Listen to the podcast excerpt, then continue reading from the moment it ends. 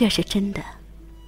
有个村庄的小康之家的女孩子，生得美，有许多人来做媒，但都没有说成。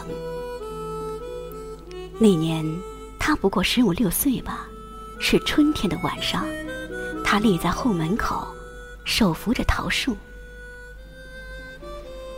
他记得她穿的是一件月白的衫子。对门住的年轻人，同他见过面，可是从来没有打过招呼的。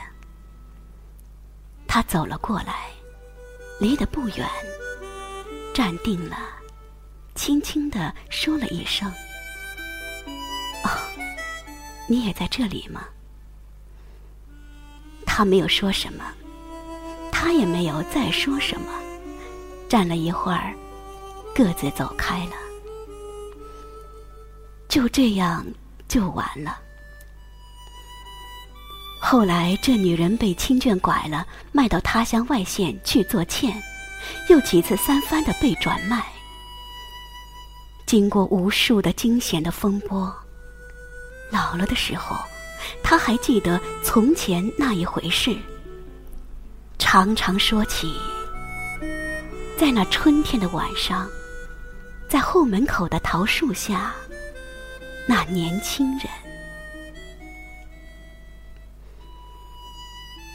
于千万人之中遇见你所遇见的人，于千万年之中，时间的无涯的荒野里，没有早一步，也没有晚一步，刚巧赶上了。那也没有别的话可说，唯有轻轻的问一声：“你也在这里吗？”